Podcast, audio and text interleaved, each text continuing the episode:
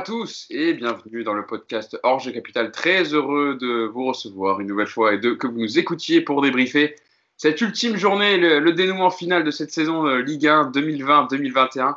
Et malheureusement, le miracle n'a pas eu lieu. Le Paris Saint-Germain termine deuxième du championnat et Lille finit d'heure. Bon, je pense qu'on s'y attendait un peu quand même. Et voilà, on va revenir sur tout ça, sur l'avis des uns et des autres. Et pour m'accompagner, pour parler de, ce dénouement final de, de la Ligue 1, tout d'abord avec nous, Nicolas Puravo qui fait son retour avec nous.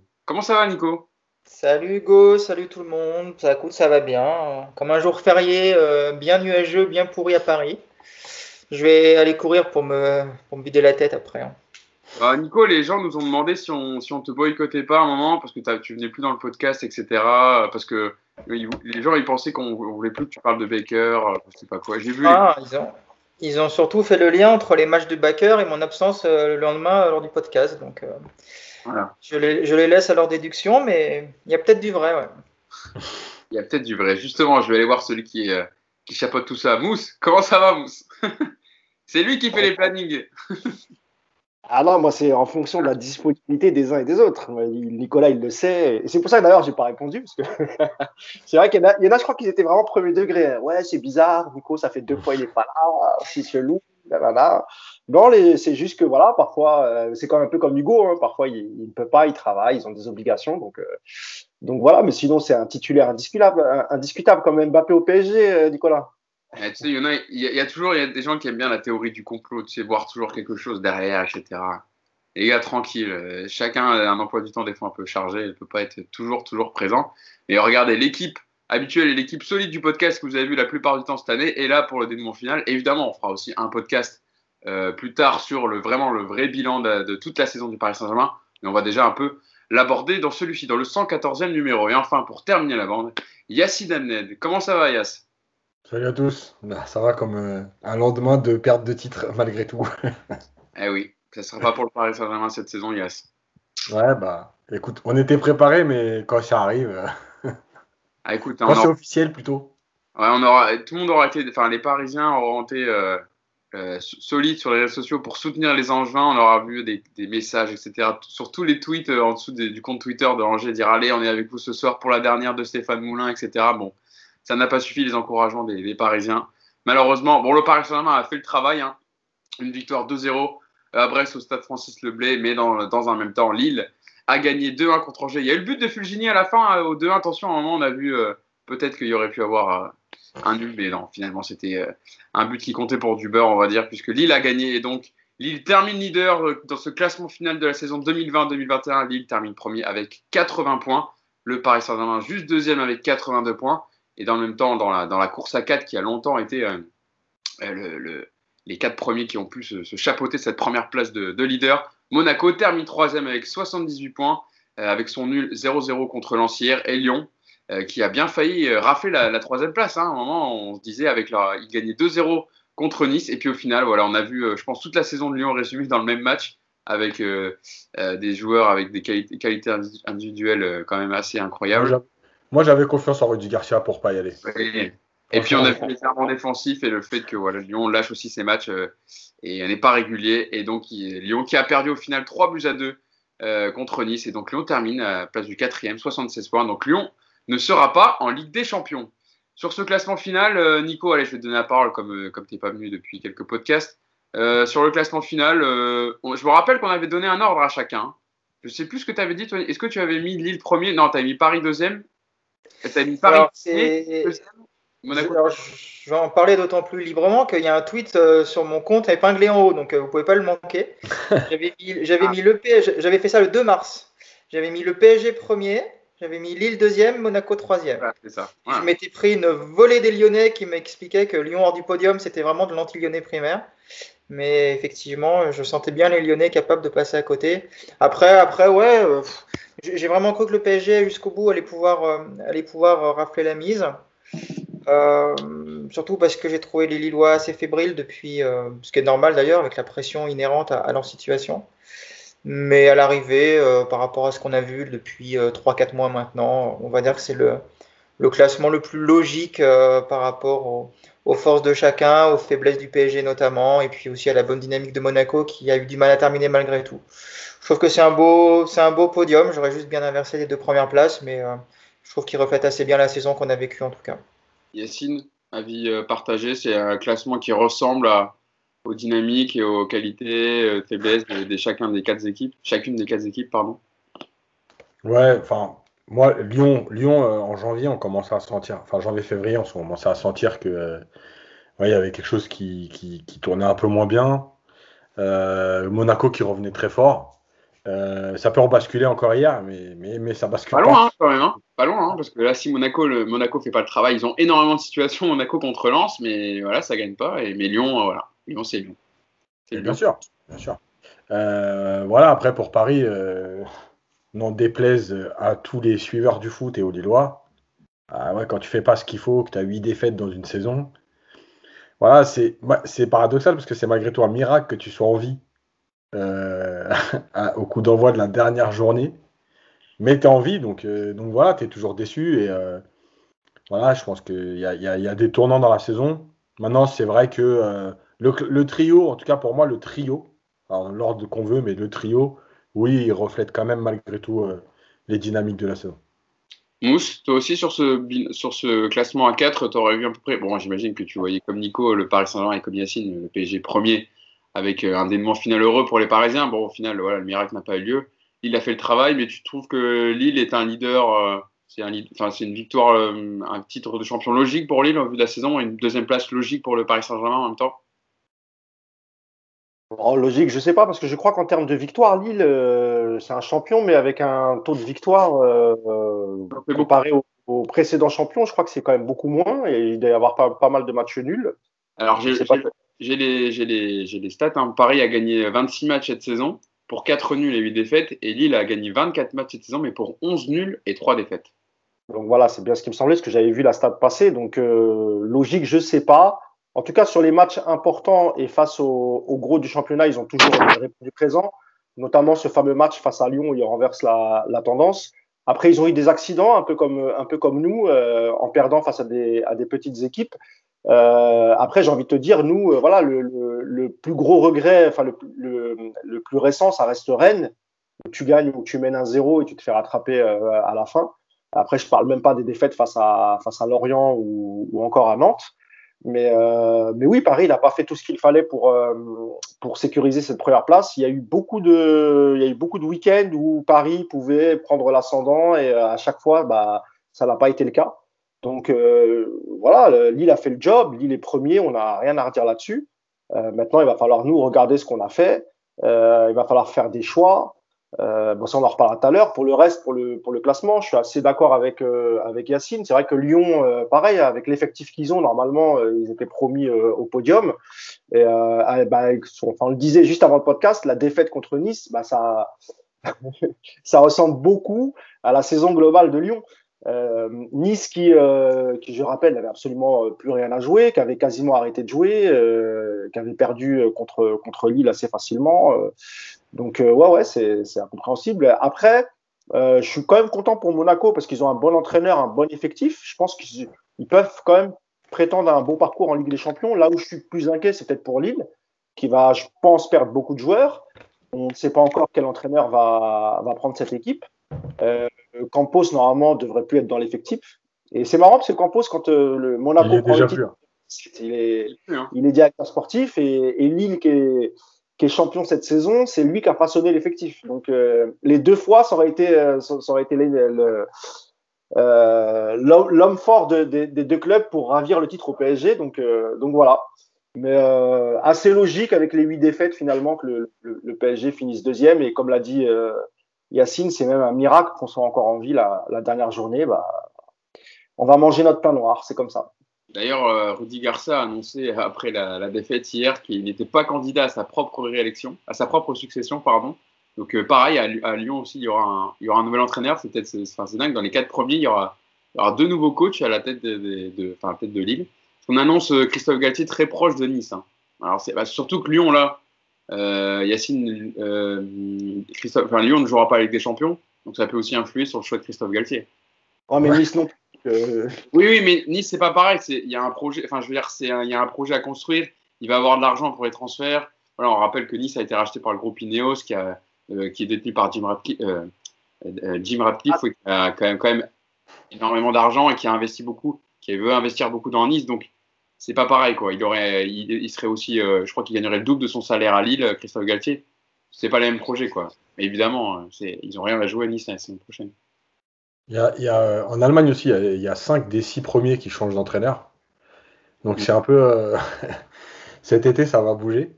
Euh, ouais, Christophe Galtier. Lyon, Ola, ça avait déjà, c'était déjà renseigné les saisons précédentes sur, sur Favre.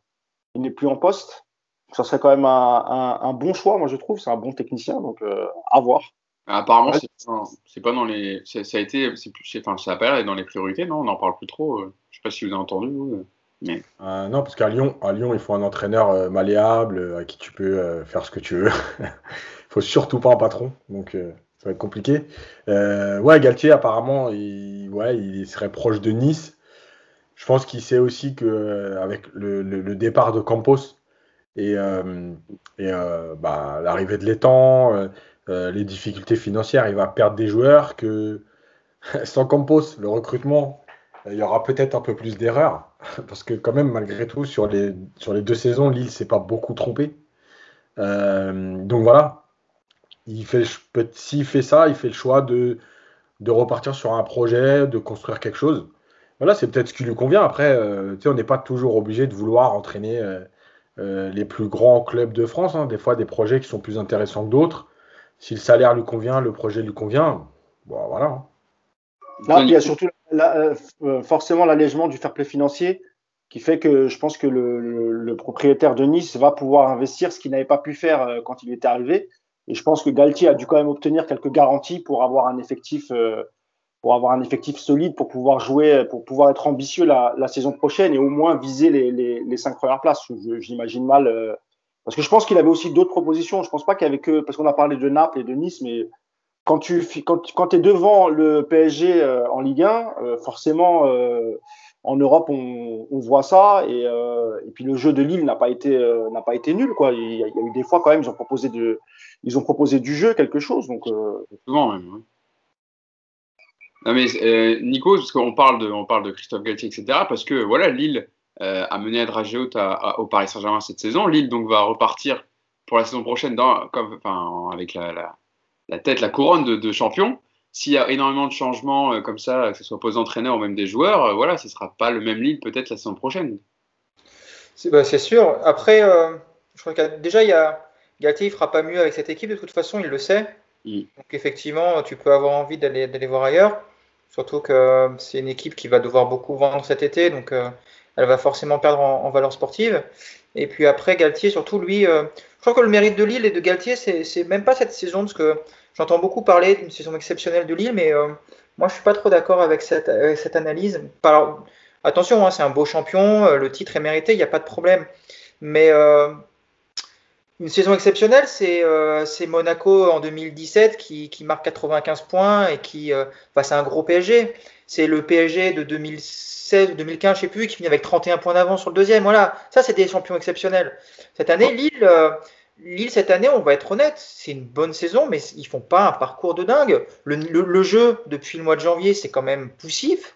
Alors, on parlait au début de saison de, la plus belle équipe au niveau collectif, mais ça, ça a quand même été euh, sacrément remis en cause depuis, depuis plusieurs mois. Après, c'est une équipe qui a parfaitement profité des défaillances du PSG. Alors, je comprends que les déclarations de Mbappé, quand il dit que le PSG a perdu le titre plus que Lille a gagné, ça puisse choquer, mais objectivement, c'est exactement ce qui s'est passé. Et puis, tu peux pas non plus. Euh, tu peux pas dire que le PSG a fait une saison horrible, euh, dégueulasse en Ligue 1 et que c'est normal qu'il soit pas euh, soit pas champion. Et à côté de ça, dire que Lille a fait une saison exceptionnelle. Il y a un point qui sépare les deux équipes. Un point. C'est-à-dire que si le PSG, le premier match contre Lens, s'il n'y a pas cette erreur de. C'était Doulka, je crois, qui jouait au but euh, à Lens, qui fait l'erreur. C'est pas Rico. Hein. Ouais, c'est ça.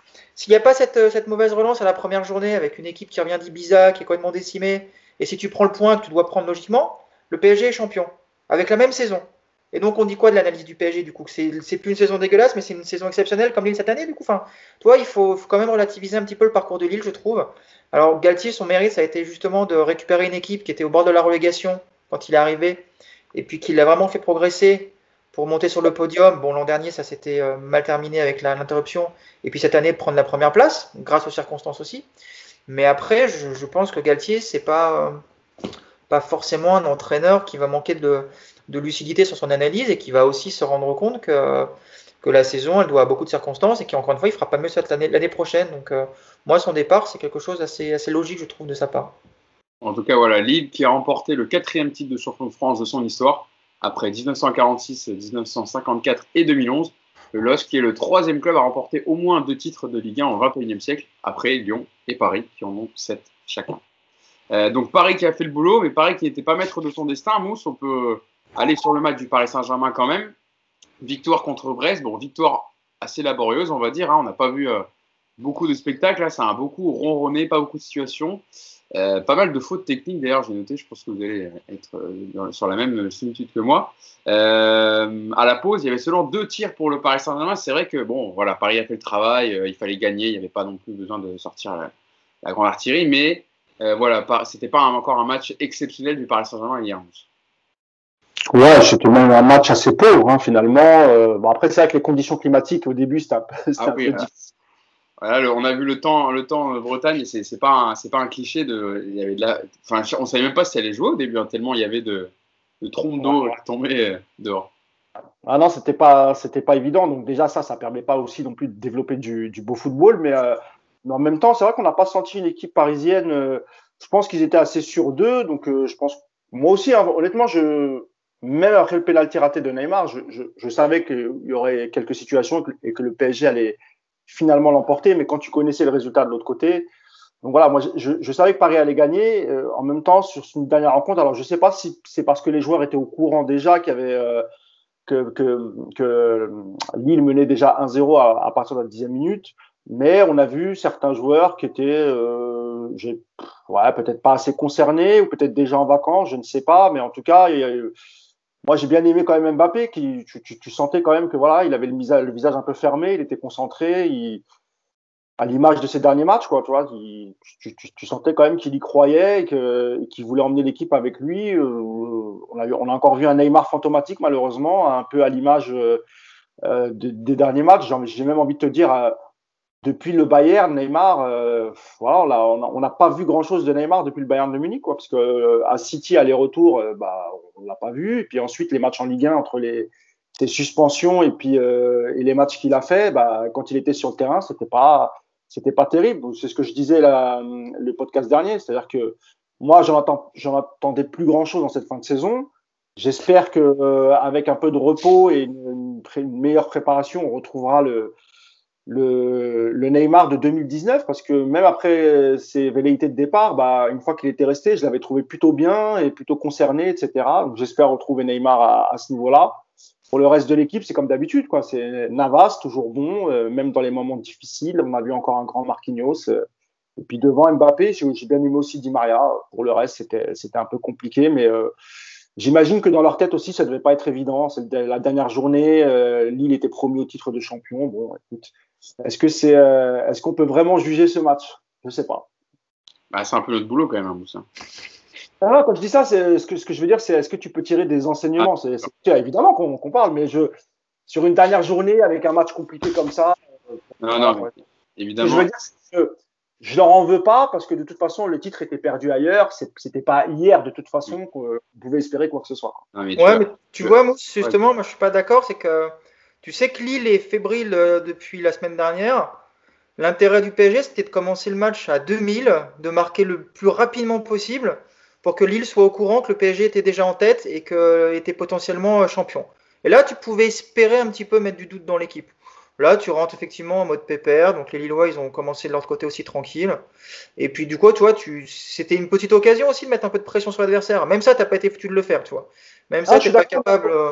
Je, suis d'accord, Nico. C'est pour ça que j'ai parlé de, Marquinhos, d'Mbappé, qui, qui, lui avait, été concentré et tu sentais que lui, en tout cas, voulait, faire le job assez rapidement. Mais, euh, je ne sais pas si tu es d'accord avec moi, Nico, mais c'est vrai que toute l'équipe n'avait pas l'air concernée. Tu avais quelques joueurs et les autres qui semblaient être en vacances. Donc, je suis assez d'accord, mais pour moi, c'est pas toute l'équipe qui a, eu cette attitude. Il y a des joueurs quand même qui ont montré que, malgré que c'était difficile et que c'était la dernière journée de championnat, ils ont montré quand même de, bonnes choses. Et puis les autres, bah, il semblerait qu'ils étaient déjà en vacances dans leur tête. C'était plutôt dans ce sens-là, Nico. Yacine, sur, je voyais que tu acquiesçais aux propos de Nico sur le fait qu'ils n'aient pas mis la pression d'entrée, qu'ils n'aient pas commencé à tambour battant. Ouais, parce que quand tu fais une saison dégueulasse comme ils l'ont faite et que euh, tu te dis. Ah, le retour, le retour. tu te fous de la gueule du monde toute la saison, il te reste 0,1% euh, de chance.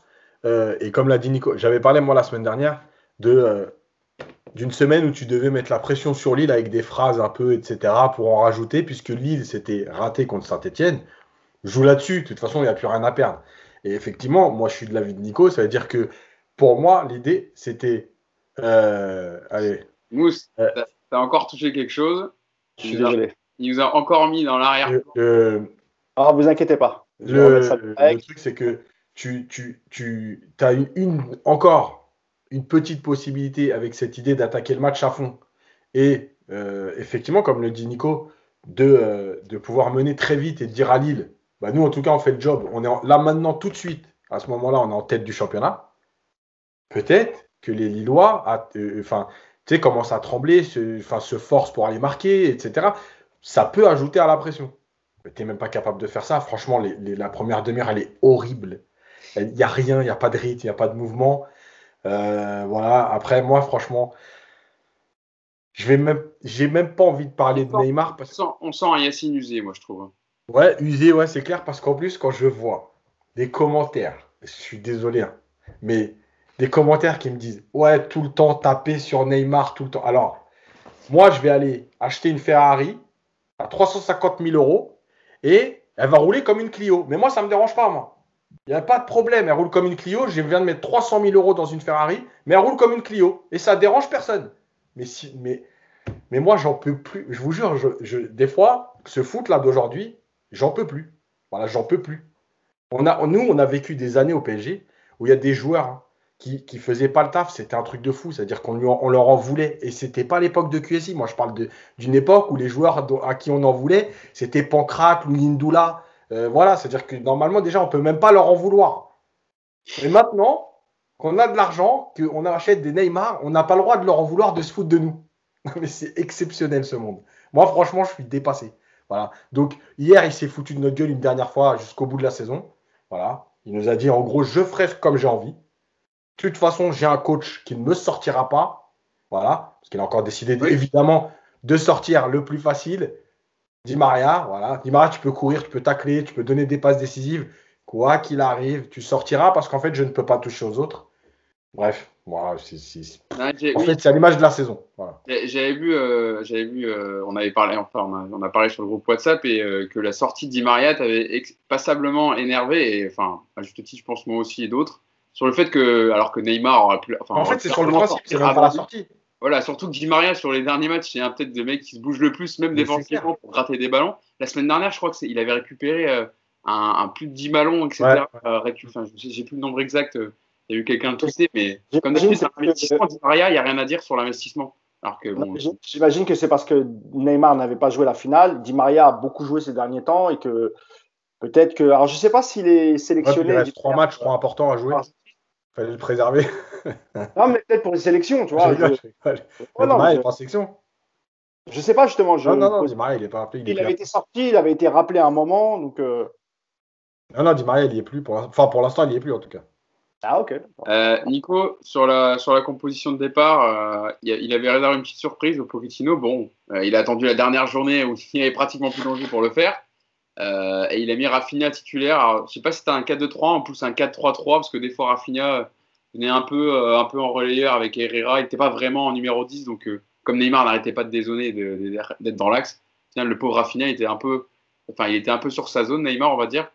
Euh, voilà, sur sa, sur sa compo de départ, et puis sur le match en lui-même, euh, qu'est-ce qui t'a qu'est-ce que qui t'a marqué, même s'il n'y a pas grand-chose de à retirer Non, il n'y a pas grand-chose. Sur la, sur la compo, sur le papier, pourquoi pas hein, Rafinha en... Ah oui, mais c'est dans le sens. Avancé, c'est plutôt bien. Après, effectivement, euh, à partir du moment où tu as un joueur qui fait ce qu'il veut sur le terrain, qui fait pas des efforts, la, première demeure, c'est comme le dit Yacine, c'est un, un, modèle du genre de, d'équipe arrêtée. Quoi. C'est impressionnant. Quoi. Quand tu avais le ballon, alors les gens vont taper sur Danilo et Herrera, mais quand tu avais le ballon, euh, bonne chance pour trouver un mec libre. quoi. C'était vraiment assez, assez, assez exceptionnel. quoi. Après, euh, après non, c'est à l'image du, du, PSG. D'ailleurs, moi, je, ce match-là m'a conforté dans l'idée que la suspension Neymar pour la Coupe de France avait été la meilleure nouvelle de, cette, de ces derniers mois. Parce que ça a permis au PSG au moins d'avoir une équipe cohérente, assez compacte et qui a complètement fait ce qu'il fallait pour battre Monaco. Je suis pas sûr qu'avec Neymar sur le terrain mercredi dernier, le résultat était le même, franchement. Je suis d'accord avec ça.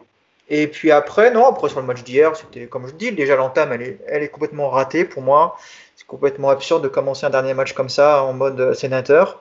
Mais c'est à l'image de ce PSG qui s'est cru de toute façon supérieur toute la saison, qui a, pour plein de raisons, hein, on ne va pas revenir là-dessus, on en parlera dans un, bilan plus tard, mais euh, pour plein de raisons, cette équipe joue sur le talent et non pas sur le collectif et sur les efforts. Et, euh, puis bah, ça te donne ce genre de bouillie, ça te donne ce genre de match. Moi, j'ai j'ai commencé à zapper sur le multiplex au bout de 20 minutes, quoi. Je pensais pas que ça m'arriverait, tu vois, mais j'ai commencé à regarder, quoi. Donc c'est, euh, te dire à quel point ce match était pénible. Et puis, euh, et puis c'est complètement symbolisé effectivement par Neymar qui, qui finit sa saison, euh, j'ai envie de dire quasiment comme il l'a commencé, c'est-à-dire en mode tout pour ma gueule et puis démerdez-vous autour. Et euh, j'espère effectivement que ce ne sera pas la même, euh, la même chose l'an prochain, parce que moi, ce, cette équipe-là, et je pense que Yacine va nous parler de, des propos de Thomas Muller aujourd'hui, mais euh, voilà, c'est ce que, ce que le PSG a montré cette année en termes de, en termes de collectif surtout et d'investissement. Voilà, c'était vraiment pénible et je suis quand même bien content que ce soit arrêté hier soir et que on est maintenant jusqu'au mois d'août sans avoir à subir ce genre de soirée assez frustrante et agaçante. Justement, tu parlais de Neymar, euh, Mousse. L'action peut-être la plus marquante du match, c'est ce penalty loupé euh, de Neymar face euh, au, portier Gauthier Larsonneur, le, portier de Brest. Et alors, on a vu que Larsonneur s'était décalé un peu comme voilà, un, certain, un ancien gardien du, FC Nantes, l'actuel de Michael Landreau, face au penalty de Ronaldinho. C'était le 8 décembre 2002. C'était un Nantes PSG en 16e de finale de Coupe de la Ligue où euh, voilà, le, gardien, s'était décalé sur le côté déjà, la zone préférentielle où Neymar tire d'habitude, pour un peu, gêner euh, Neymar. Et au final, ça a marché, puisque Neymar a raté ses deuxième pénaux hein, qu'il loupe avec euh, le PRS Saint-Germain en Ligue 1. Oui, alors qu'on l'avait loué quand même sa qualité de, tir de penalty, c'est vrai qu'il les, tire plutôt bien. Il avait même été critiqué pour sa manière de, tirer les penalties. Ça, par contre, alors on peut critiquer Neymar sur plein de choses, mais je trouvais assez ridicule que quelques consultants lui tombent dessus euh, moi, je trouve qu'il les tire, il les tire très bien. Alors après hier, est-ce que c'est l'Arsenal qui le, qui le déstabilise euh, comme l'avait fait Landreau, que tu, tu, as rappelé, et ça c'est des matchs de notre génération, on s'en rappelle très bien, euh, ou est-ce que euh, c'est tout simplement un pénalty raté? Je je sais pas, mais euh, de toute façon, c'est, c'est, il, a, il a pas changé sa manière hier de, de tirer, donc c'est juste un pénalty raté, et puis voilà, c'est sur le sur l'ensemble du match, de toute façon, Neymar, euh, comme l'a dit Yacine et comme l'a dit aussi Nicolas, euh, voilà, encore une fois, c'est à l'image des derniers matchs qu'il a fait. Je le répète, hein, depuis euh, depuis le match aller-retour au Bayern et encore peut-être l'aller et le retour on l'avait moins vu, mais il n'a pas fait grand chose. Il a vraiment pas fait grand chose. Tu sens vraiment qu'il était lui aussi attendait. Je pense que lui après l'élimination face à City, il attendait que ça, la fin de la saison pour pour, euh, pour souffler un peu, euh, rejoindre sa sélection et après, et après les vacances. Donc, euh, encore une fois, moi, je n'en attendais pas grand-chose. c'est vrai que c'est inquiétant. Moi, j'espère vraiment qu'il y aura une remise en question et que les vacances vont lui faire du bien et qu'on trouvera un autre Neymar avec un autre comportement. Mais je ne sais pas si en vérité je dis ça, mais je ne sais même pas si je crois à ce que je dis. Vous voyez ce que je veux dire? J'ai envie d'être optimiste parce que c'est Neymar et que ça reste quand même un grand joueur et que, et que balle au pied fait des choses extraordinaires. Mais je suis un peu inquiet. Et puis, et puis après, il faut aussi voir le mercato qu'on va faire, etc. Les joueurs avec, euh, On va avec, en parler. avec lesquels il va jouer, parce que je pense que Mbappé, c'est pareil. C'est les, les, questions se, qui se posent, c'est euh, est-ce qu'on va continuer à avoir des latéraux aussi faibles? Est-ce qu'on va avoir un milieu euh, cohérent? Est-ce qu'il n'y aura pas une trop forte disparité entre les remplaçants et les, et les, et les titulaires? Il y a beaucoup de questions. Mais voilà, Neymar, encore une fois, voilà, quoi, je, moi, encore une fois, je n'entendais pas grand-chose et j'ai pas été déçu. On va en parler après du Mercato Mousse parce que je veux donner les déclarations de Nasser Al-Khalafi de Kylian Mbappé aussi euh, euh, quand on lui a remis son trophée de meilleur joueur de la saison euh, qui sont intéressantes. Yacine, sur, le penalty quand même, je voulais t'entendre parce que moi, enfin, contrairement à ce que dit Mousse, moi je pense quand même que c'est l'Arseneur qui a influé, on va dire, sur la, sur la sur le, fait que Neymar ait loupé le penalty parce que c'est quand même assez déstabilisant pour un joueur quand tu as un gardien qui se met déjà dans la zone. Parce que du coup, Neymar, lui, je pense qu'il veut tirer cette zone-là. Au final, décide de changer de côté et il la met à côté. Mais bien sûr que, bien sûr que c'est l'Arsenal qui le perturbe parce que euh, Rappelez-vous ce que j'avais dit sur Neymar. Si moi je le croise dans le couloir, je lui dis Toi, t'es le meilleur joueur du monde, mais t'es un rigolo. Et je sais que le match est terminé.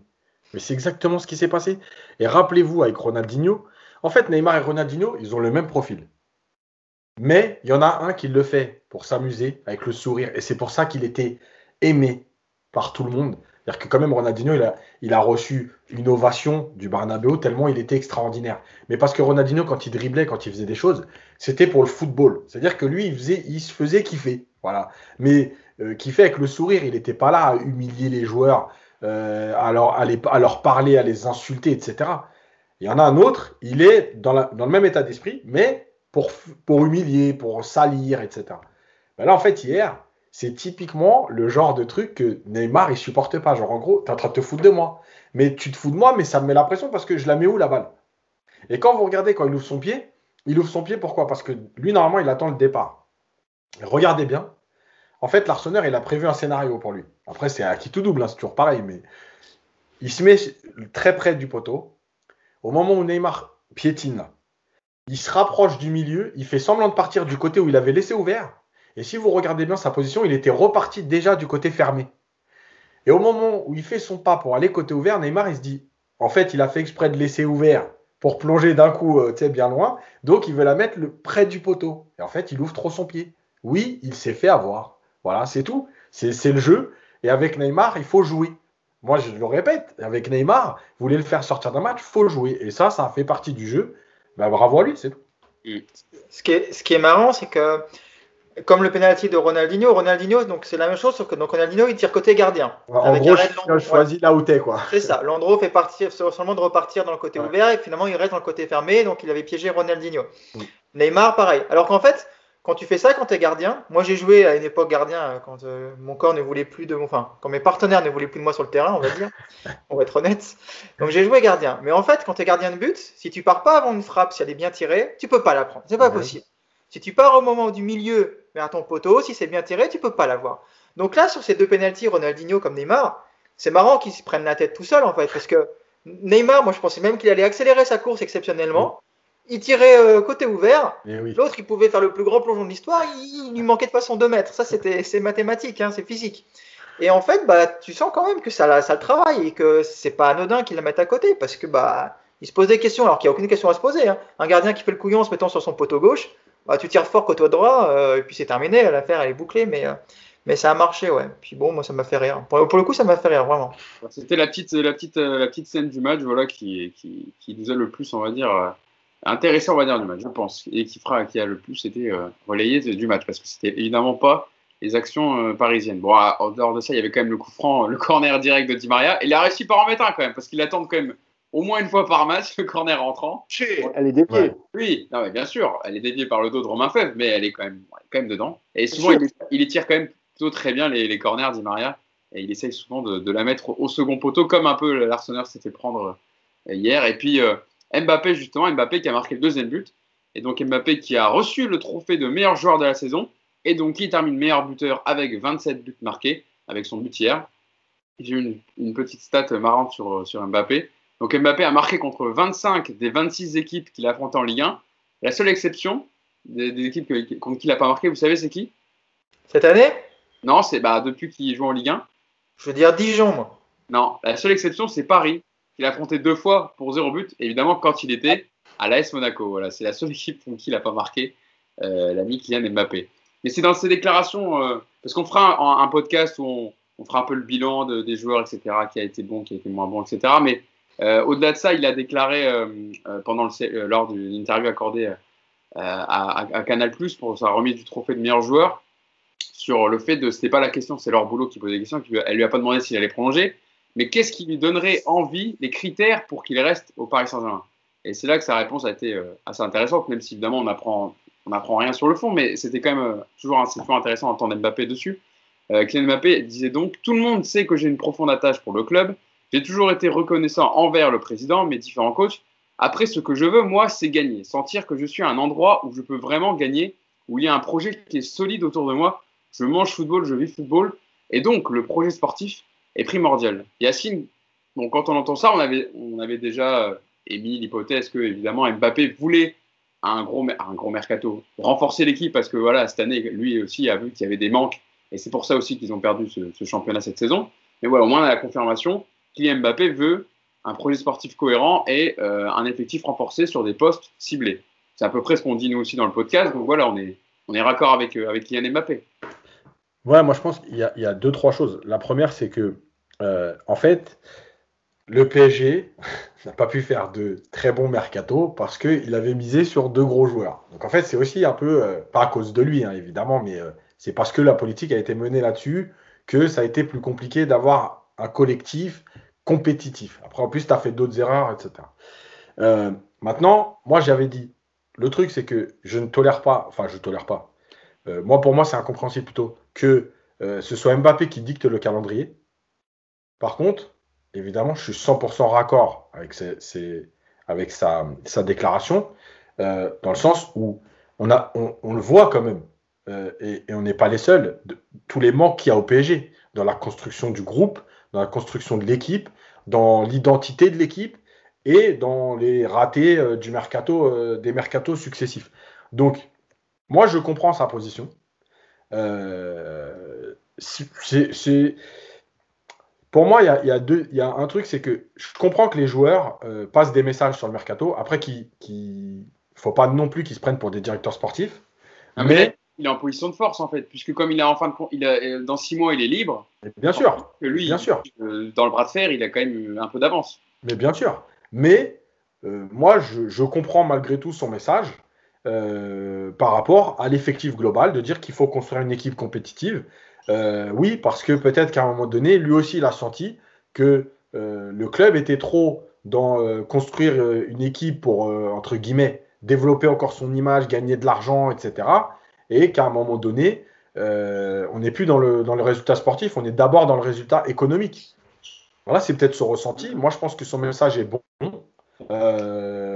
et, ce serait bien aussi qu'il dise un petit mot à Neymar, par exemple, sur son comportement. Ça éviterait aussi de, de se retrouver à parler comme ça, parce que si Neymar est à son niveau, l'équipe elle devient aussi plus compétitive. Mm. Donc euh, déjà les joueurs qui sont là, ce serait bien aussi qu'ils se mettent à leur niveau.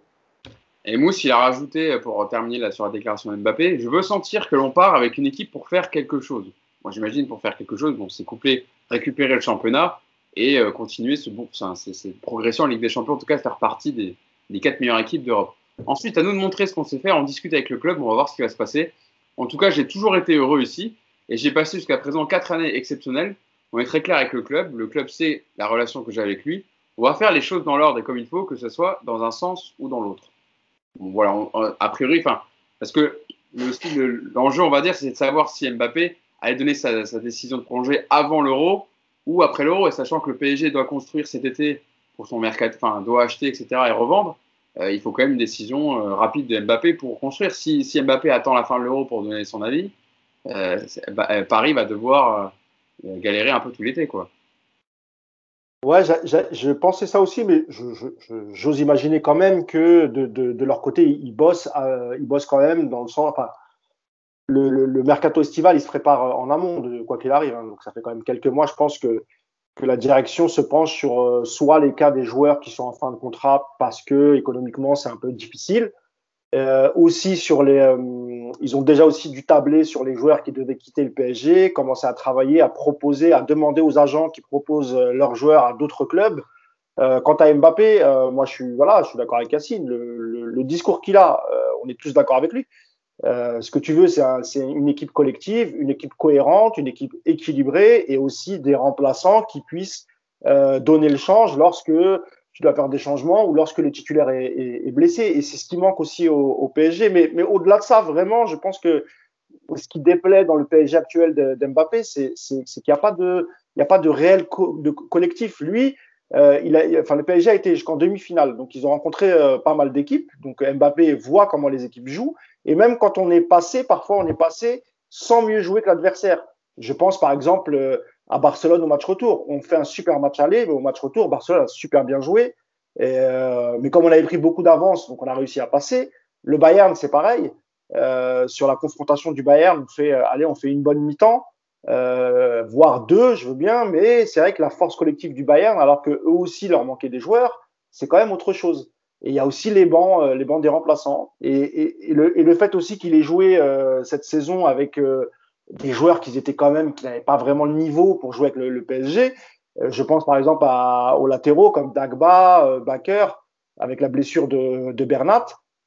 quand quand tu es Mbappé et que tu as gagné autant de titres qu'il a gagné, champion du monde, tu as, as, été champion avec Monaco, champion avec, avec le PSG, tu as été finaliste de la Ligue des Champions, cette saison demi-finaliste lui se pose des questions. Est-ce que j'ai envie de repartir la saison prochaine avec des doutes euh, Est-ce qu'on va m'amener des garanties sur, euh, sur l'équilibre de l'équipe? Est-ce qu'on va m'amener des vrais joueurs de foot autour de moi? Il y, a, toutes ces questions, mais je pense qu'on est, on est tous d'accord. Après, là où tu disais, Yacine, euh, euh c'est pas Mbappé de, de, dicter le tempo, moi je suis d'accord. Mais ça, c'est la faute du club. C'est, lui, il est en position de force. Donc lui, il en ouais, bien sûr. Tu as fait raison. Voilà. Mais si le club, dès le départ, n'avait pas, n'avait pas déroulé le tapis rouge pour un ou deux joueurs, et ben à ce moment-là, euh, voilà, tu prends ta décision, c'est oui, c'est non, et après on avise. Donc là, évidemment que lui, euh, n'importe quel joueur, je pense à sa place, aurait fait pareil. Wait and see, on attend, parce que en termes de salaire, je pense que le PSG euh, va a dû lui proposer l'équivalent de Neymar pour, pour qu'il se sente à la même hauteur que Neymar et qu'il se dise pas Neymar touche le double alors que moi je, je joue deux fois plus de matchs que lui. Parce que moi aussi, je suis d'accord avec Cassine, j'aimerais bien savoir son, son ressenti sur Neymar ils sont amis, tout ça, il n'y a pas de problème. Mais est-ce que parfois Mbappé, est-ce qu'il est un peu agacé quand il voit Neymar euh, ne pas faire des efforts, euh, pas forcément jouer dans le. Pardon? Je pense, je pense, que oui, mais il ne doit pas forcément le dire. Mais c'est sûr qu'il le voit, Mbappé. Euh, on voit dans sa réflexion de leader, je pense c'est sûr qu'il le voit, mais il faudrait lui dire. Oui. Parce, qu'Mbappé, on, a pu lui reprocher son attitude quelquefois et tout, mais lui, il a su se remettre en question. Et je pense qu'encore une fois, le travail de Pochettino il a été important. Et, tu vois qu'il y, a un changement radical. Et, c'est parce que c'est un, gagnant, il veut gagner, et, Mbappé, il sait mieux que, personne que pour gagner, il y a des choses à faire. Et que tu peux pas arriver sur le terrain euh, en, se disant, voilà, c'est Nîmes, c'est Nantes, c'est Lorient, on va gagner. Et d'ailleurs, euh, quand, il, quand il fait l'erreur à Nantes qui, qui coupe le but, et voilà, je pense que Yacine a raison ça, ça, ça, ça a fait comme un déclic. Et, et depuis, tu l'as rarement vu euh, jouer comme ça. Donc, euh, oui. D'ailleurs, bah, d'ailleurs, je vais, je vais, me tourner vers Nico. D'ailleurs, il a dit aussi hier, euh, lors de son interview pour la remise de trophée de meilleur joueur, que euh, il a senti qu'il est même quand il était moins bon dans il a senti qu'il était moins bon dans le jeu, il continuait quand même à être décisif et qu'il y avait une remise en question aussi et que voilà, il s'était remis un peu la, tête à l'endroit. Donc même lui en est conscient et, et donc c'est quand voilà ce qu'on disait dans le podcast ou même dans d'autres émissions, euh, voilà, c'était pas faux que voilà, à un moment Mbappé n'était n'était pas au mieux physiquement et qu'il lui-même disait qu'il avait retrouvé des jambes, c'est ce qui lui avait permis de faire euh, cette deuxième partie de saison intéressante. Euh, Nico, sur, sur, sur le dossier Mbappé, sur ses déclarations, je peux rajouter la déclaration quand même du président parisien, Nasser Khalafi, qui a parlé à la fin du match hier après, après le match contre Brest, où il s'est montré assez confiant hein, sur le dossier de la prolongation de Mbappé en disant Pour moi, il va rester au PSG à 100%. Euh, ne vous inquiétez pas, laissez-nous travailler. Il est parisien, français, il adore Paris, on n'a pas de problème. Et, euh, donc, voilà.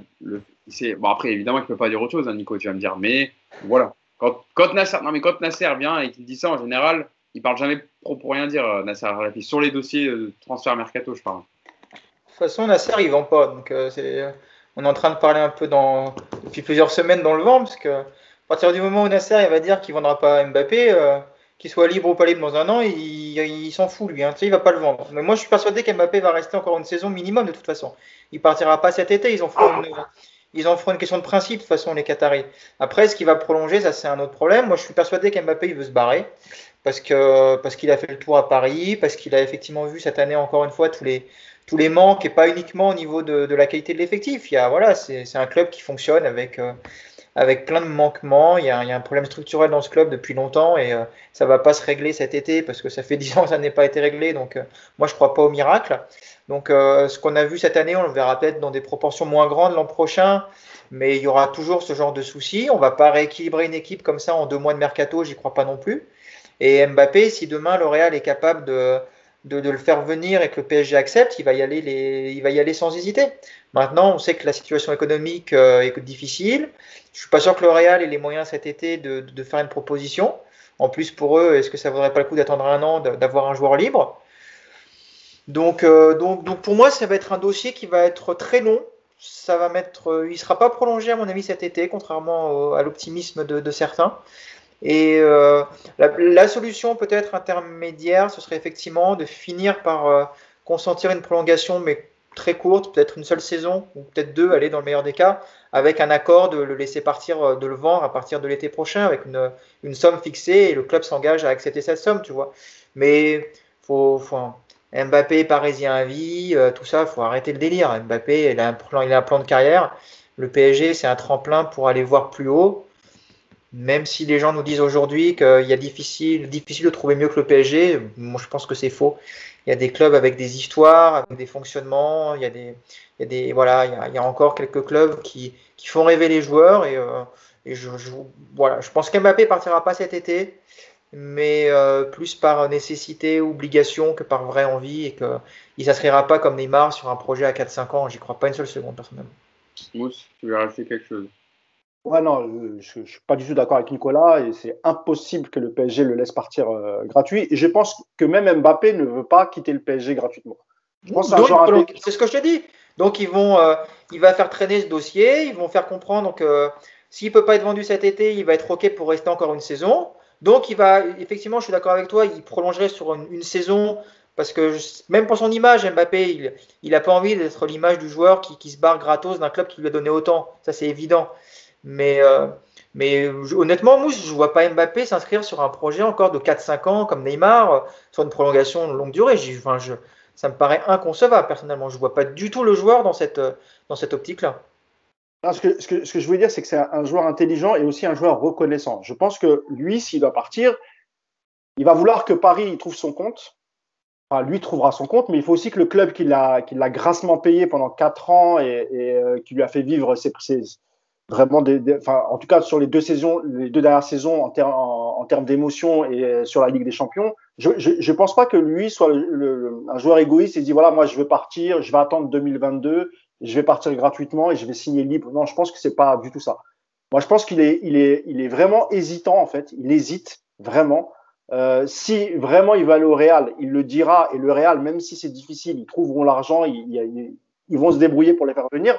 Encore une fois, je parlais tout à l'heure de, des, des, assouplissements au niveau du, du fair play financier euh, lié à la crise du, du Covid. Donc je pense qu'il y, y, a aussi beaucoup de clubs qui vont aussi emprunter de l'argent pour refaire un, un mercato, etc. Et euh, alors moi, j'ai une petite bille qu'on m'a donnée récemment, en tout cas qu'on m'a confirmée puisque l'info était déjà sortie mais a priori, euh, les Jeux Olympiques, c'est quelque chose qui rentre dans les, dans les négociations. C'est, Mbappé, c'est quelqu'un qui veut gagner tous les trophées et euh, il serait très heureux, malgré la fatigue, de participer à, à, à l'aventure. Parce que je crois, Yacine, alors, je ne connais pas très bien le fonctionnement parce que je ne suis pas le foot dans les Jeux Olympiques et je ne suis pas un, grand amateur des, Jeux Olympiques, mais il n'y a pas beaucoup de matchs, il me semble, dans le tournoi des, de football dans les Jeux Olympiques. Donc c'est peut-être pas quelque chose qui va le fatiguer outre mesure, mais je sais que c'est important pour lui que ce soit avec un autre club avec lequel il négocie, mais aussi avec le Paris Saint-Germain. Et c'est quelque chose qui, voilà, c'est un point, je dis pas déterminant, mais assez important dans les négociations. En termes de salaire, encore une fois, je pense que si on l'aligne sur ça, Neymar, il sera, il sera très content parce qu'il sera considéré comme euh, voilà un joueur euh, à, égalité avec euh, avec Neymar. Et il y a, aussi le, recrutement. Mais, encore une fois, Nico, là où tu as raison, c'est que je pense que le meilleur compromis, parce que les Qataris, ils veulent quoi? Ils veulent le garder une saison de plus, qu'il soit parisien, encore quand la Coupe du Monde va débuter, celle de, celle de 2022 au Qatar. Donc c'est ça qu'ils veulent. Et, Mbappé, euh, il peut mettre une clause sous sein privé en disant voilà, moi je veux bien prolonger trois ans. Par contre, lorsque je décide de partir, vous me bloquez pas. Je pense que s'il a un accord signé, il n'y aura pas de souci. Il est encore jeune et il sait très bien qu'une carrière, euh, voilà, enfin, lui, il pourra jusqu'à 32, 33, 34 ans. Il y a encore 10 ans devant lui. Il peut patienter un an ou deux. Donc, euh, moi, honnêtement, moi, enfin, ce qu'on me dit à l'extérieur, mais j'ai pas assez de billes pour faire un papier là-dessus. Mais la tendance, elle est vraiment à une prolongation. Mais il y a des doutes dans, les, dans, l'esprit d'Mbappé. Euh, c'est quelqu'un qui, prend beaucoup de conseils auprès de, son papa. Il y a aussi son, son, avocate qui, qui, gère ses affaires. Mais il est vraiment pas contre prolonger. Lui, ce qu'il attend, c'est qu'il y ait un recrutement cohérent et qu'il soit sûr de repartir la saison prochaine bien armé pour, ne, essayer encore d'atteindre le dernier carré de la Ligue des Champions, voire la finale, voire la remporter. Et il veut pas se tromper là-dessus, en fait. Il veut pas repartir dans une saison galère euh, où tu, traînes les pattes en Ligue 1, où euh, euh, parce que rappelez-vous cette saison en Ligue des Champions, en phase de poule, on était à deux doigts quand même de sortir. Et donc voilà, il, hésite, mais la tendance, ce serait plutôt une prolongation. Mais il va falloir quand même des vraies garanties. Et, et à ce moment-là, je pense qu'il n'y aura pas de souci. Yacine, sur, euh, sur les Jeux Olympiques, euh, sur le, le format euh, que Mousse te demandait Le problème, le problème c'est pas le nombre de matchs, c'est la durée euh, aux Jeux Olympiques. donc, bah, les Jeux Olympiques vont finir le 8 août. Deux semaines. Hein. Ouais, mais c'est surtout que ça finit le 8 août. Donc, c'est-à-dire que tu peux pas commencer la préparation avec le PSG, partir aux Jeux Olympiques. Tu vas être avec l'équipe de France. Tu vas partir, tu vas finir le 8 août. À partir du 8 août, il te faut quand même des vacances. Donc, non, mais t'as un battement entre l'Euro et, les Jeux Olympiques, il pourra souffler un peu entre les deux. 10 jours. Ouais, ouais 10 jours, mais, mais en plus, pas faire de préparation, parce que tu vas rattaquer avec l'équipe de. France. Donc, euh, on est reparti encore sur une saison sans préparation, et on va pas nous sortir cette excuse euh, tous les ans. Et la dernière chose, la deuxième chose, c'est que euh, en France, on n'a pas le droit aux clauses de départ. C'est interdit. Tu parlais de. C'est pour ça que non, mais attends. Et juste, non, mais pour, pour, pour expliquer, le sein privé, ça permet, entre guillemets, d'avoir un accord entre deux parties mais il faut savoir que c'est pas reconnu par la Fédé. C'est-à-dire que si demain le PSG dit mais moi j'ai rien à foutre de ton sein privé, c'est vrai qu'on l'a signé c'était ça, mais nous on s'occupe plus de ça. En fait Mbappé pourra pas se retourner. Ça n'a aucune valeur oui. juridique. Le PSG ne fera jamais non. ça avec un Mbappé. Pas si, dit, si je le... dis pas ça Mousse. Non mais après. Non, mais... Oui tu as raison, mais. Ouais, non, ce que je veux dire c'est que. Attendez attendez attendez, pas les deux en même temps. Si c'est officiel, si c'est un papier qui a une valeur juridique, Mbappé peut dire écoutez vous l'avez signé à 100 millions je pars que le PSG, dans l'esprit, on se dise, ils le feront pas, etc. Pourquoi pas? Maintenant, ils peuvent très bien dire, non, c'est plus 100 millions, c'est 150 millions. Moi, alors, juste, si tu me permets, Yacine, moi, je ne parle pas d'un papier où il y a une somme. C'est juste, je peux partir ou ne peux pas partir. Je ne crois pas que le PSG va dire, euh, faire, va faire un, une clause sous un privé en disant, enfin, euh, Mbappé va pas dire, voilà, vous me laissez partir à tel prix. Mbappé, le prix s'en fout, c'est pas son problème. Ce qu'il veut, lui, c'est partir. Donc, oui, je parle du PSG. Un... C'est un accord entre les deux, le papier. Mais même le PSG ne mettra pas de somme. Le PSG, ce qu'il peut dire, c'est que voilà, on, te, on, on fait un accord, tu, tu prolonges de trois ans, mais si après le, le, mondial 2022, tu veux partir, on te laisse partir. Et ils ne mettront pas de somme euh, pour le club qui voudra l'acquérir. Donc moi, je pense qu'il n'y aura, pas de, de, il y aura pas de ça. C'est juste, tu peux partir ou tu ne peux pas partir. C'est, l'accord, jouera là-dessus, sans indiquer de somme de genre. Parce que ça, ça ne concerne pas Mbappé. Ça, c'est de club à club et, ça, il n'a pas son mot à dire là-dessus.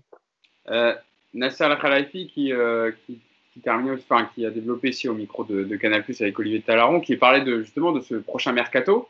Ouais, parce que c'est intéressant aussi d'entendre le président. Il a déclaré Nous avons besoin de développer cette équipe. Bon, c'est bien de l'entendre quand même parce que euh, Mbappé peut le dire, mais si c'est reconnu aussi par la direction, c'est aussi bien. Nous avons besoin de développer cette équipe. On a des besoins à quelques postes.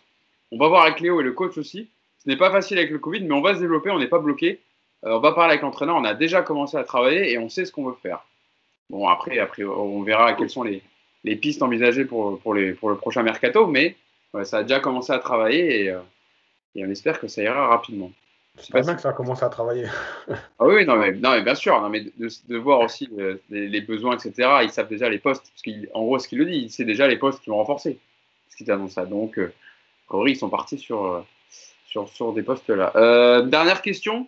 Après, on fera, alors on fera un podcast vraiment pour faire le récap de, de la saison, mais quand on voit, Nico, que en Espagne, bon, le Real et le Barça n'ont pas fini champion, que la Juve a terminé quatrième, que Liverpool, heureusement, mais à la dernière journée, terminant en Ligue des Champions quand même, mais a été longtemps 6-7e en, en, première ligue, même 5e.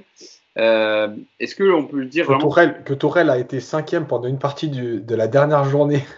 Ouais, il a failli, le Chelsea n'a failli pas aller en Ligue des Champions, effectivement, mais Leicester a perdu contre. contre ils ont craqué. Donc ils ont craqué à la fin sur un but de Gareth Bale. Donc Leicester, c'est un peu le dedans de la farce, hein, Leicester. Ça fait deux ouais. saisons qui sont euh, deux doigts, qui sont toute l'année dans, dans, les trois premiers. Et au final, euh, la Ligue des Champions à la fin, c'est. La dernière journée, ouais. ouais. Euh, Est-ce que donc on peut dire par rapport aussi à, aux, aux, grosses équipes, aux gros cylindrés, Nico, en Europe, dans les cinq grands championnats, que la saison de Paris est un échec d'avoir terminé deuxième? Ouais, c'est un, c'est un échec parce que cette équipe est programmée pour être championne tous les ans avec ce budget et la différence avec les autres. Après, c'est c'est une année particulière. Je trouve que c'est difficile de comparer avec les clubs parce que le Real et le Barça, ce sont deux clubs vraiment en fin de cycle. Euh, c'est des équipes qui sont, voilà, qui sont arrivées au bout, qui ont besoin de beaucoup de choses. Et en fait, la perte du titre cette année, je pense pas que ce soit lié au Covid, mais juste tout simplement parce que ce sont des équipes qui, euh, qui, voilà, qui, qui, ont besoin de, changer. La Juve, c'est particulier, c'est peut-être le seul exemple qui se rapprocherait du PSG, effectivement, parce qu'on est habitué à avoir une Juve ultra dominatrice. Après, quand on voit ce qu'ont ce fait le Bayern et City dans leur championnat, on se rend compte que bah, c'était pas non plus impossible d'aller loin en Ligue des Champions et puis de, remporter ton championnat. Donc, euh, je, je, crois vraiment que le PSG cette année a, a payé pour en grande partie cette absence de préparation physique et, euh, et cette infirmerie qui n'a pas désempli de, de toute la saison plus, plus de 6 absents par match quand même pendant les. Je crois qu'il y a eu 57 matchs du PSG, ça fait une moyenne. Voilà, il y a eu plus de 6 absents par match. Alors, pas que des blessés, hein, il y a aussi des suspendus, mais voilà, c'est compliqué avec, euh, avec, une, avec une équipe, avec finalement pas un banc de touche si, si, si étoffé que ça, de, bah, de faire une saison complète sans préparation et avec autant d'absence. Donc, euh, il y a vraiment cet aspect physique qu'il faut, qu'il faudra de toute façon prendre en compte, même si c'est, euh, ça ne doit pas être une excuse. Après, oui, c'est oui, on va dire que c'est un échec parce que la Ligue 1, mais euh, malgré tout, c'est une année qui a quand même donné des, satisfactions, des émotions, surtout aussi, je crois. Le, parcours en Ligue des Champions, pour moi, il, est, euh, il a quand même fait beaucoup de bien. Il y a un trophée malgré tout avec la Coupe de France, donc euh, ouais, j'ai entendu échec industriel hier chez nos amis de RMC, de leur supporter marseillais numéro 1, que je ne vais pas citer. vous connaissez peut-être, mais enfin voilà. Et, je t'en préféré. Voilà. C'est pas un, voilà, c'est, il faut, il faut relativiser les choses. Voilà, c'est une grosse déception parce que t'es pas champion que tu dois l'être. Maintenant, bah écoute, si c'est, si c'est une saison qui permet aussi de remettre un peu les idées euh, à l'endroit, de retrouver un peu de cohérence dans l'effectif, dans le mercato et de repartir sur un bon cycle, eh bah, et eh bah c'est pas plus mal. Et puis, euh, et puis la bonne nouvelle, c'est que l'année où tu perds, c'est Lille qui est champion et pas Marseille ou Lyon. Donc euh, moi voilà. Si ça avait été Marseille champion, je vous cache pas que j'aurais été de mauvais poil ce matin. Là voilà, on avait, il n'y avait pas de risque que ça arrive et donc à l'arrivée, bon, allez, c'est un, une déception relative, on va dire. Ah, c'est le supporter qui parle, c'est plus euh, l'analyse objective de, de, Nicolas Puravo, l'ancien rédacteur en chef dans le monde des médias, etc. Là, c'était le supporter. On est d'accord. en vacances, le rédacteur en chef, il est parti. Yacine, pareil, tu fais même. Euh, est-ce que, enfin, l'analogie que j'ai fait avec les autres championnats est, pas forcément la bonne? Toi, tu juges, que la saison du PSG, que c'est eux qui sont fautifs et que. Euh, mais on a parlé évidemment de la préparation qui a jamais eu. On l'a répété toute la saison, toute la saison. Et malheureusement, il y a aussi d'autres clubs qui en ont souffert euh, dans leur championnat respectif. Ouais, c'est compliqué de, comparer aux autres championnats parce que la mentalité n'est pas la même, les effectifs sont pas les mêmes, il y a beaucoup de, il y a plus de concurrence, etc. Euh, moi, encore une fois, l'échec, euh, c'est toujours pareil, c'est-à-dire que c'est une déception de ne pas être champion. Euh, ce sera, c'est un échec si euh, cette saison ne te sert pas. Voilà, si c'est juste dire, c'est une saison Covid, c'est une saison particulière, on n'a pas eu de préparation, et comme ça, ça te permet de tout mettre sous le tapis et de dire, bon, bah, on continue comme on a fait depuis le début, c'est un échec en fait. Maintenant, si elle te sert la saison, que tu, tu travailles sur tes manques, sur l'état d'esprit notamment. Euh, ça arrive de ne pas être champion, tu ne peux pas gagner 10 titres, les 10 titres d'affilée. Euh, et ensuite, il y a autre chose, c'est que la saison, elle comprend la Coupe de France et euh, la Ligue des Champions. La Coupe de France, tu as fait le travail. La Ligue des Champions, c'est pareil. Demi-finale, ça veut dire quoi? Tu es dans le dernier carré, super. Mais cette année, malgré tout, même si, encore une fois, hein, les scénarios, tout ça, il n'y a pas de problème. Tu as quand même sorti le Barça, et le Bayern. Voilà. C'est pas comme si tu avais sorti Wolfsburg et le FC Séville. Donc, tu peux pas dire c'est un échec. Par contre, tu peux dire qu'elle est décevante. Tu peux dire qu'il y avait mieux à faire parce que 8 défaites, c'est quand même énorme en championnat. Et qu'elle doit te servir de, point de départ, en fait, à un nouveau cycle sur quels sont nos manques et maintenant comment on doit travailler pour passer ce dernier cap, entre guillemets, d'être non seulement tout le temps dans le dernier carré, mais d'être maintenant désormais réellement un candidat à la victoire finale en Ligue des Champions. Voilà, c'est tout. Maintenant, l'échec, c'est. Moi, pour moi, l'échec, c'est pas tout de suite en fin de saison, parce que dans l'émotion, on va tous dire c'est un échec. On est dégoûté de ne pas être champion. Euh, voilà, faut l'analyser tranquillement. Mais c'est pas un échec si tu t'en sers. Par contre, si c'est pour l'année prochaine vivre la même chose, ah ce sera un gros échec. Et tu l'as pas relevé, je, note que beaucoup ne le relèvent pas, mais bon, il y a quand même le trophée des champions emporté euh, contre Marseille en janvier, parce que je pense qu'on t'en parle là, ça ne devient pas directement Yacine, parce qu'on l'a gagné, du coup, c'est pas grave. Mais si tu le perds contre Marseille, là, par contre, tu le remarques. Et tu le ouais, et bah, et bah, tu sais quoi, parce qu'à chaque fois, quand je le mets dans les papiers, je l'écris, après je le remets, en fait, je l'écris pas. Après, je me dis, ouais, c'est quand même un trophée, parce qu'en fait, c'est un trophée que tu as remporté contre Marseille, c'est un, trophée champion. Alors tout le monde me dit qu'il a mais... peur, mais c'est quand même un trophée. Non, non, mais c'est vrai. Le problème, c'est que c'est un trophée, tu joues pas le champion et tu joues pas le vainqueur de la coupe, puisque normalement tu gagnes tout. Donc tu joues en fait le deuxième, enfin bref. C'est pour ça un peu. Et puis cette année, il était au mois de janvier, c'était un peu n'importe quoi. Mais oui, oui, je suis d'accord avec toi. Mousse, le mot de la fin pour toi sur euh, la saison, euh, t'en penses quoi? Ouais, je suis, assez d'accord avec mes, avec mes deux camarades. C'est-à-dire que Parler d'échecs dans une saison comme ça, c'est compliqué. Quand tu fais demi-finaliste de, Ligue des Champions, tu remportes une Coupe de France, tu finis à un point euh, du leader, euh, en ayant plus de victoires que lui en plus. Euh, encore une fois, on est déçu. Mais en tout cas, cette saison a servi à mettre en lumière, j'espère, comme l'a dit Yacine, qu'ils s'en serviront, parce que ça, a mis en lumière le, la qualité de l'effectif. Il y, avait beaucoup trop de manques cette saison et, et malgré tout, on a quand même fait demi-finaliste. C'est pour ça que ça ne peut pas vraiment être un échec, parce qu'avec l'effectif que tu as et les blessés que tu as pu avoir, que ce soit Covid, blessés, suspension, comme tu l'as dit tout à l'heure, Hugo, euh, tu arrives quand même à sortir le, bon, d'une poule qui est quand même intéressante. Ensuite, tu sors Barcelone, tu sors le Bayern Munich. Euh, tout le monde nous, nous, nous donnait euh, perdant face au Bayern. Je me rappelle dès le même, même Thomas Müller avait taillé un peu le, le PSG, il a fait une petite vidéo, euh, tellement personne ne croyait que le PSG était capable de, de, sortir le Bayern. Ensuite est tombé sur euh, quasiment l'une des meilleures équipes d'Europe, en tout cas en termes de jeu, etc., celle de Guardiola, Manchester City. Donc euh, non, échec, euh, voilà, grosse déception. Échec un petit peu, mais voilà, je je veux, pas leur en vouloir plus que ça. encore une fois, j'espère qu'ils vont qu'ils vont se servir de cette saison, comme l'a dit Yacine, pour pouvoir d'une bien travailler lors du mercato, ne pas se tromper, essayer d'avoir une, une, un effectif cohérent, un effectif équilibré pour attaquer la saison prochaine de, de, de la meilleure des manières et surtout en, en Ligue des Champions. Dernier mot, euh, on m'a vraiment confirmé que le PSG était sur Messi et sur Ramos. Après, je, je, moi, encore une fois, je continue. C'est bien. Euh, si, si, tu peux les avoir gratuitement, ok. Je ne dis pas qu'il faut pas qu'ils viennent, etc. Mais je sais pas si c'est si tu veux repartir sur quelque chose de nouveau, euh, ramener des trentenaires euh, sur la fin, même si euh, Ramos est un grand joueur, il, pourra t'apporter beaucoup de choses dans le, dans, le côté mental, le côté un peu gagnant, etc. Il n'y a, a, pas de souci, mais pareil, si tu fais venir ces, deux joueurs-là, forcément, euh, il y aura un impact sur les autres crus qui sont vraiment des priorités, c'est-à-dire les deux côtés, les, les latéral droit, latéral gauche, et au moins deux bons milieux de terrain, voire trois euh, qui puissent au moins rentrer dans la rotation, mais, mais, mais des gens de qualité où il n'y a pas une énorme différence entre les titulaires et celui qui sera sur, euh, qui sera sur le banc. Donc voilà, tout ça, euh, y a, y a, Leonardo a beaucoup de travail. pour continuer aussi, aussi parce qu'il va falloir aussi qu'il qu donne son accord. Et puis la dernière chose, il va falloir que Leonardo, euh, sur ce mercato, ce qui n'a pas fait les deux premiers, il va falloir quand même qu'il qu'il arrive à évacuer les joueurs qui n'ont pas le niveau au PSG et les remplacer par des joueurs, voilà, des joueurs fiables sur lesquels tu pourras compter si le titulaire n'est pas là, encore une fois. Il y a mmh. beaucoup, beaucoup de travail cet été. Il y a un gros chantier. Moi, je pense qu'il va y avoir beaucoup de mouvements.